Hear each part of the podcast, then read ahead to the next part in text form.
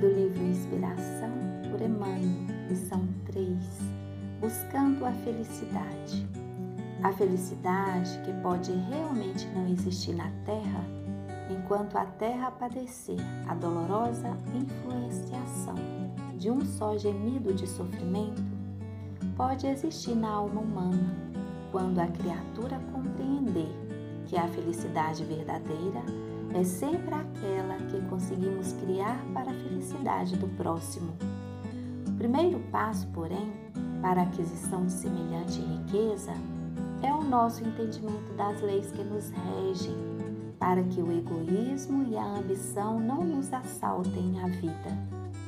O negociante, que armazena toneladas de arroz com o propósito de lucro fácil, não poderá ingeri-lo senão na quantidade de alguns gramas por refeição.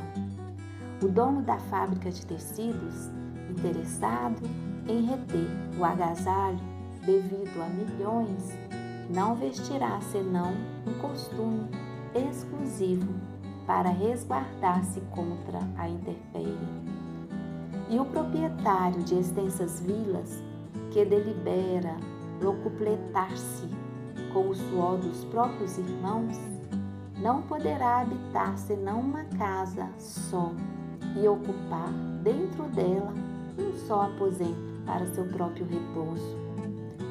Tudo na existência está subordinado a princípios que não podemos desrespeitar sem dano para nós mesmos e, por esse motivo, a felicidade pura e simples é aquela que sabe retirar da vida os seus dons preciosos sem qualquer insulto ao direito ou à necessidade dos semelhantes.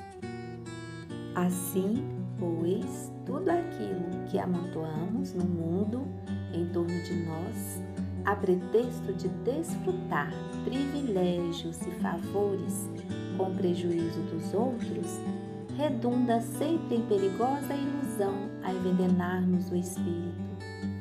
Felicidade é como qualquer recurso que só adquire valor quando é em circulação em benefício de todos.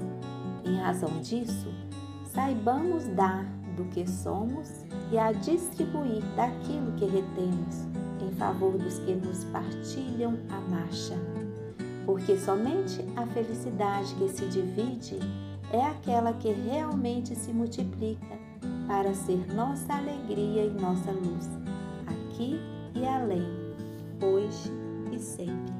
Emmanuel.